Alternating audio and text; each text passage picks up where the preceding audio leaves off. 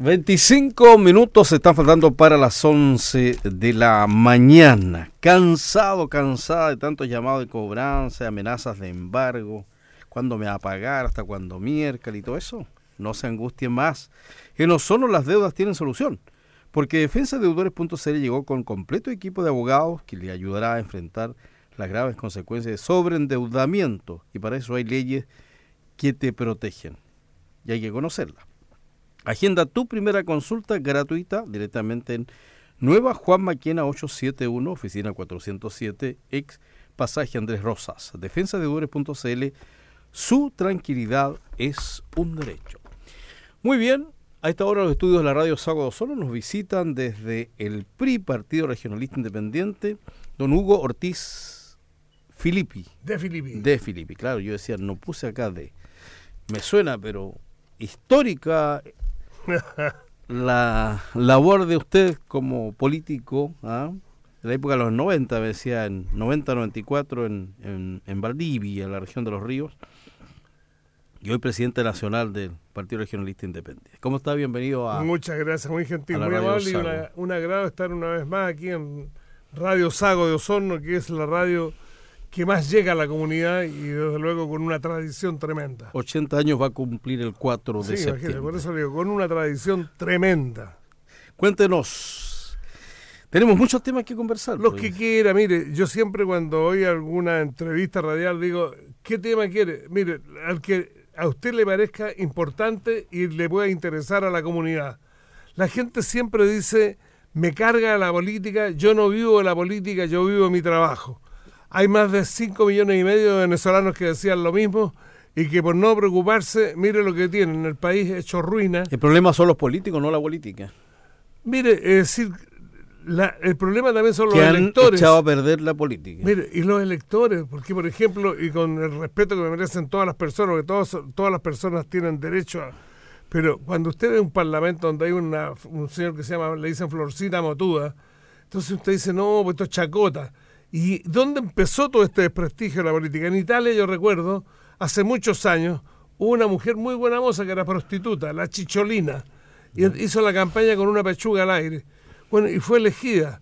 Y en Brasil, hace muchos años atrás, si ustedes miran en internet, van a ver que sacó la primera mayoría el rinoceronte del zoológico, cacareco. Pero a ver, pero ustedes se preguntan por qué ellos son elegidos por la gente, porque vota la gente, ¿o no? Sí, claro. Ya, por, ¿por, qué son elegidos ellos entonces? Por una razón muy simple, porque existe una desaprensión y un desconocimiento tremendo de lo que se puede lograr cuando hay gente seria y eficiente. Le explico. El CORE, el Consejo Regional, que distribuye los FNDR, el Fondo Nacional de Desarrollo Regional, debieran haber gente de primerísima calidad, intelectualmente muy bien preparados, buenos ingenieros, gente que entienda de proyectos, etcétera. Y resulta que todos esos profesionales de, los top, ninguno quiere ser candidato. Y sabe lo que me han dicho a mí, sí, yo colaboro, yo estoy en un proyecto, pero no voy a andar haciendo un puerta a puerta pidiendo votos. Y entonces esa parte desalienta, desanima a gente. Después hay algo que es bueno que la gente también lo sepa eh, la renta de un alcalde.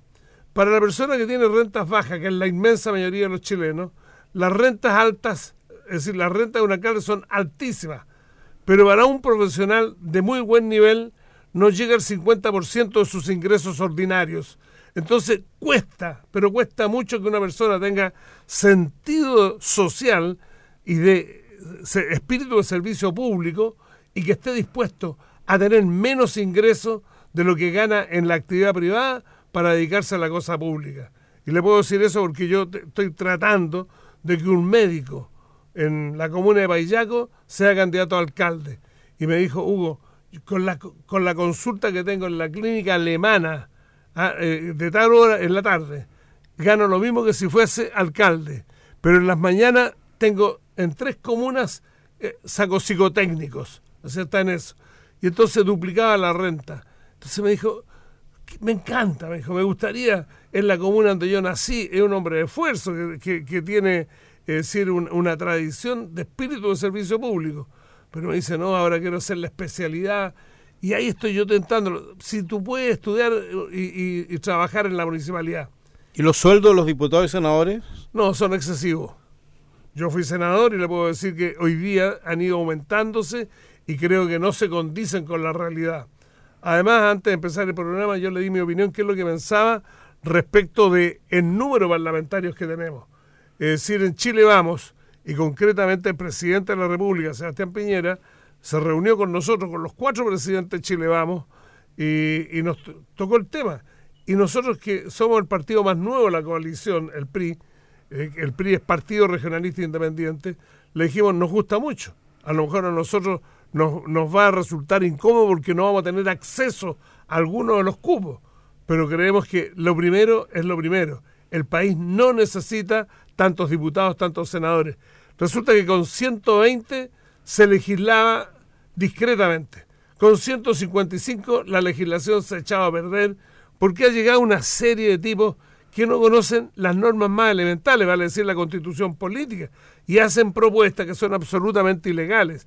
Entonces el Tribunal Constitucional tiene que estarles diciendo, oiga, pero por favor, lea, en el fondo el fallo le dice, léase, léase la constitución si usted no tiene competencia, o sea, no tiene eh, decir, las facultades para poder meterse en esos temas. Lamentablemente para la gente hoy, eh, la mayoría de quienes llegan a cargos importantes llegan no a servir, llegan a servirse. Mire, una vez un amigo me dijo, cuando la gente del mundo socialista dice que luchan por la pobreza, para terminar la pobreza, se refieren a su familia.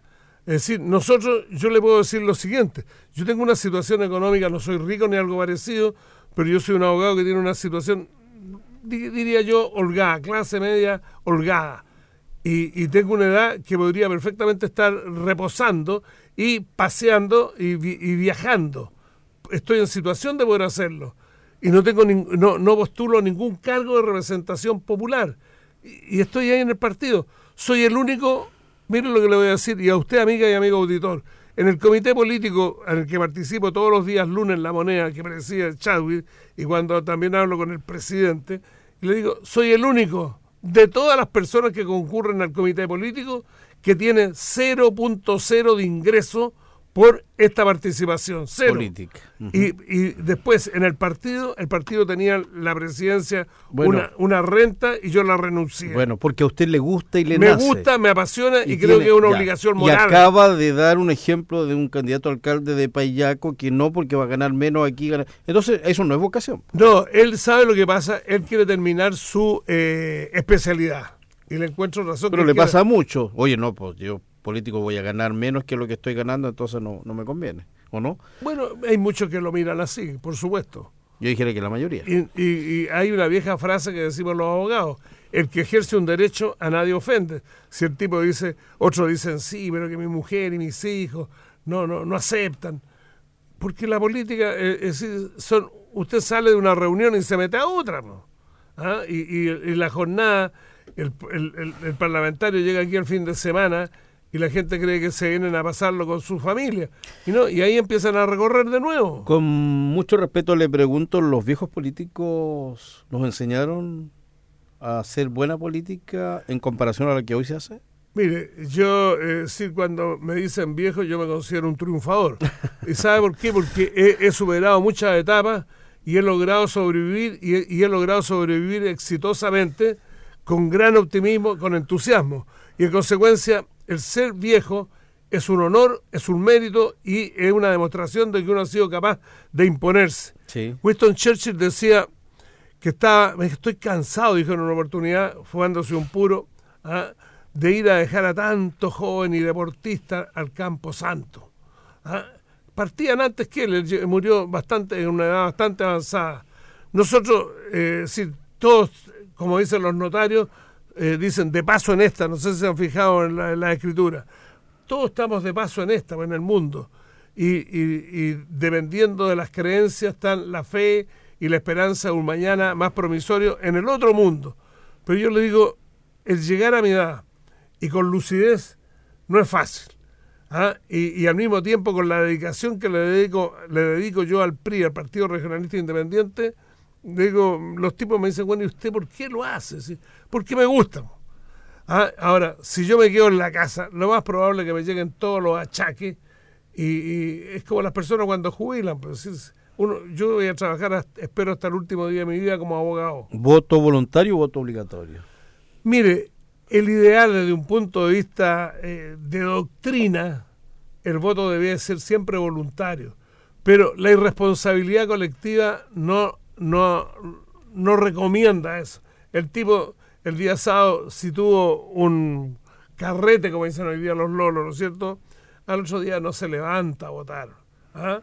Por eso, por eso, la gente de la tercera edad, todos vamos a votar, o la inmensa mayoría, porque sabemos que es un compromiso republicano, es de la esencia de la democracia participar. Y ahí realmente se ve lo que quiere la gente, en un obligatorio lamentablemente.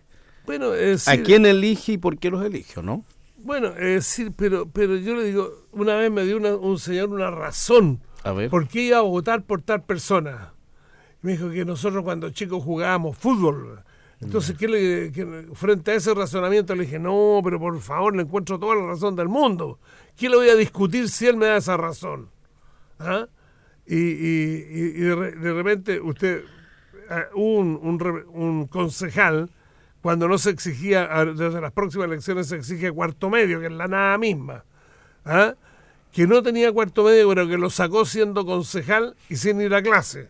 No necesito darle más detalles. ¿ah? O sea, un, cuarto medio trucho.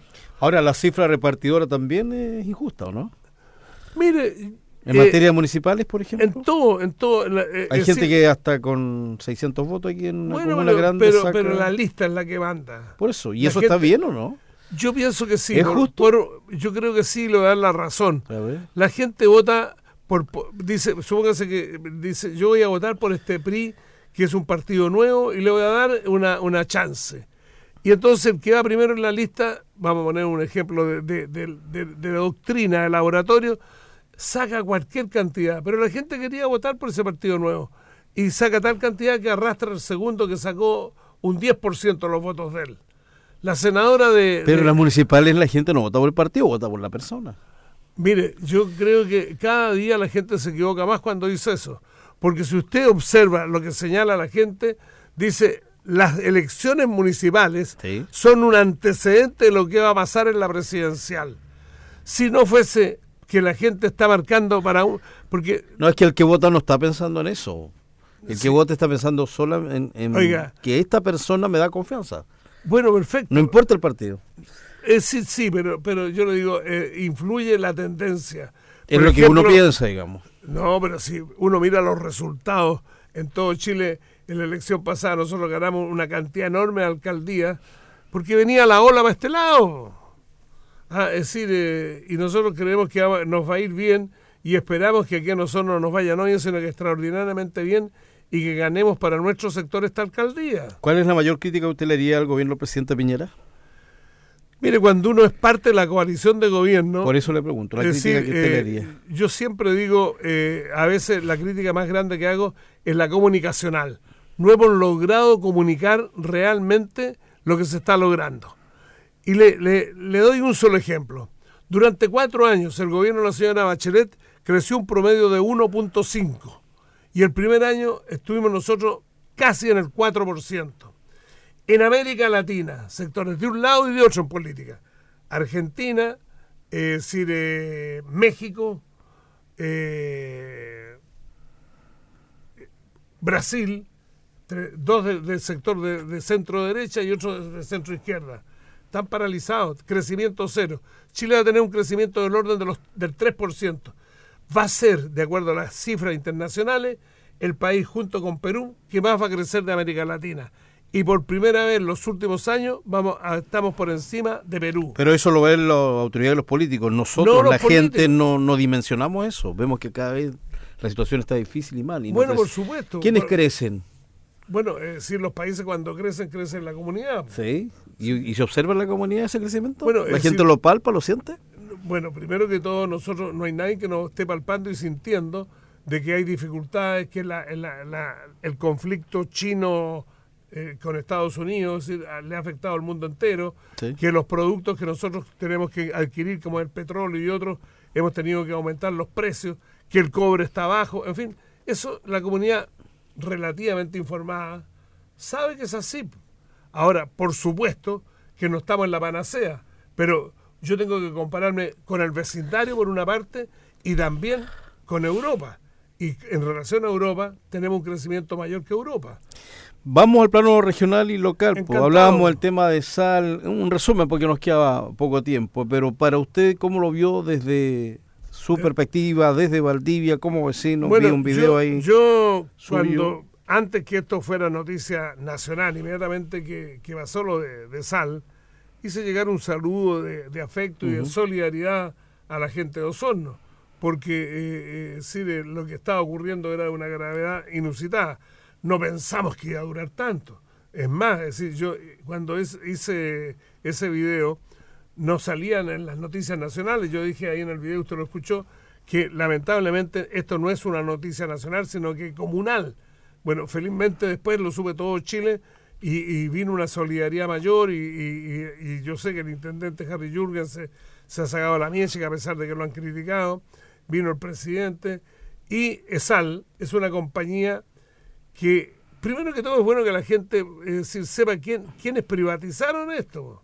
Esto se privatizaron las la, sanitarias en el tiempo de los gobiernos de la concertación. Pero hay que fiscalizar. Por supuesto, hay que fiscalizar.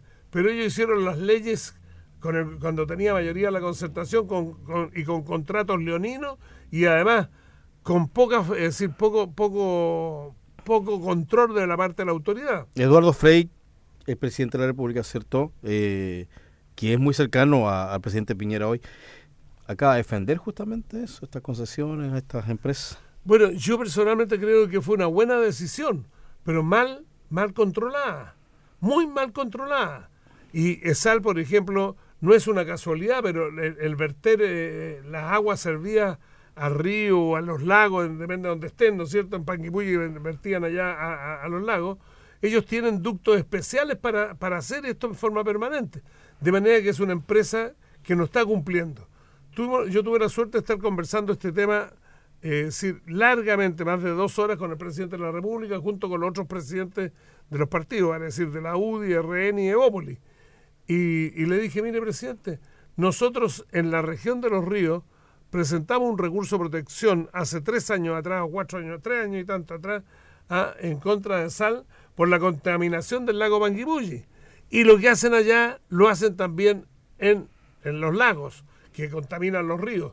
Y eso es una, una, un resquicio legal, porque ¿qué es lo que dice la ley? Que cuando se sobrepasa la cota por las lluvias, por esto, por este otro, pueden rebarse echarlo. Pero resulta que en nuestra región, vale decir, los ríos, los lagos, llueve bastante. Y entonces ellos día por medio están vertiendo todas las aguas servidas al, lago o al, río. ¿Hay que buscar la empresa Sal? Mire, concesión? Yo, no, no, será por formación, yo soy abogado y creo que uno, eh, para que un justo sea, eh, para que un juicio sea justo hay que escuchar las defensas. Eh, primero que todo, la ley señala que hay que escuchar a la, a la, ¿cómo se llama? A la superintendencia. Ellos tienen un plazo para emitir el informe y se le pidió que fuera dentro de lo posible lo más rápido que se pueda. Segundo, yo sé que positivamente se le va a aplicar el tope de la multa, estamos hablando de 3.500 millones. Se les explicó a ellos, César, por parte del propio presidente Piñera, de que tenía que indemnizar a la gente, no esperar juicio, sino que partir rapidito. Pero lo otro, se le dijo, ustedes no pueden seguir no invirtiendo, porque estas concesiones se dieron con un margen de utilidad garantizado. ¿Qué significa? Que yo hago esta inversión y tengo que tener esta, esta utilidad. Entonces, ¿qué interés tienen en, mejorar y qué sé yo? Y todos los cargos de gerencia, ustedes saben que no lo están ocupando y a qué partidos políticos pertenecen. Bueno, ahí don Hugo Ortiz tiene una respuesta a lo que yo le preguntaba. Resulta de que la autoridad, el presidente y todos enérgicamente dicen vamos a caducar. y pasa el tiempo y ya poco a poco no, yo nunca, se va decantando y al final la empresa va a seguir. No, yo nunca he escuchado al presidente que diga vamos a caducar. Sí, lo ha dicho. Aquí, cuando estuvo acá en Osorno, dijo el presidente, el, el, intendente de la región y autoridades de la zona. No, lo que hemos dicho en reiteradas oportunidades, que vamos a, si es necesario caducar, vamos a caducar. Eso hemos dicho. Pero, pero eh, si no se olvide que si yo caduco hoy día, al otro día no puedo estar sin el servicio y ellos se van, desmontan y hay que llamar hay que licitar esto y hay que ver quiénes se interesan. Ya. Entonces, eh, sí, uno tiene que actuar con la, con la energía necesaria. Le damos una nueva oportunidad de sal. No sé, no sé, yo, yo, yo tengo que ver los descargos de ellos, pero yo personalmente tengo la peor opinión de Sal, la peor. Ok. Aparte de eso, ¿cómo se viene el, el tema político? Ya que nos quedan Un par de minutos. un par de minutos, ¿cómo se viene? Mire, nosotros, Esa es la eh, idea, ¿no? Buscar ya candidato, alcalde, Nosotros, nosotros concejales. ya, eh, eh, es decir, yo en un rato más, yo no estoy autorizado para proclamarlo públicamente, pero el candidato que nosotros vamos a llevar es un candidato conocido aquí en la Osorno. comuna. ¿Ah? ¿Osorno? ¿A que no son? No Para alcalde. Para alcalde, Ya, sí. en la comuna Osorno. Sí, en la comuna Osorno. Y, y está aquí nuestro presidente regional, Rodrigo Toledo. Él, él, eh, ya está en conversaciones con él. Está, están, es decir, tenemos la- las nóminas de los candidatos a concejales prácticamente en todas las comunas de la región.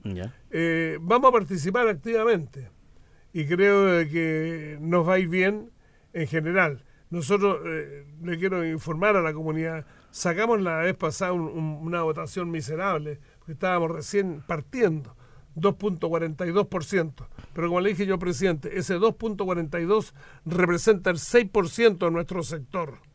Y por eso hemos reclamado que se nos dé en, relación a- a ese 6%. Y, y bueno, es decir, eh, yo creo que pronto van a entregarnos aquí una seremía. Y, y desde luego un seremi que no, no, no que venga por la, por la renta, sino que tenga el compromiso. Seremía de... Es probable, eh, es decir, eh, es probable que sea cultura. Ah, ya. Ah, por eso. lo ocurrido recién acá Sí. en la región de los lagos. Sí. Ok. Ya, pues Hugo Ortiz De Filipe. de Filippi. Ah, sí. Oiga, le reitero a usted y, y a, y a la radio la deferencia que han tenido permitirnos llegar a través de sus micrófonos a los hogares de las, de las dueñas de casa, los dueños de casa, con el objeto de poder entregar un mensaje y decirles que tenemos la convicción de que cuando se trabaja firme, es decir, cuando se incorpora uno a la procesión, por decirlo de alguna manera, y no critica la vereda del frente, las cosas se mejoran. Si Presidente- todos participamos, nos va a ir bien. Partido Regionalista Independiente PRI, don Hugo Ortiz de Filipe, en conversación con la Radio Sago. Nosotros vamos a una pausa, se vienen noticias de la hora y seguimos contigo en segundo. Gracias. Muchas gracias.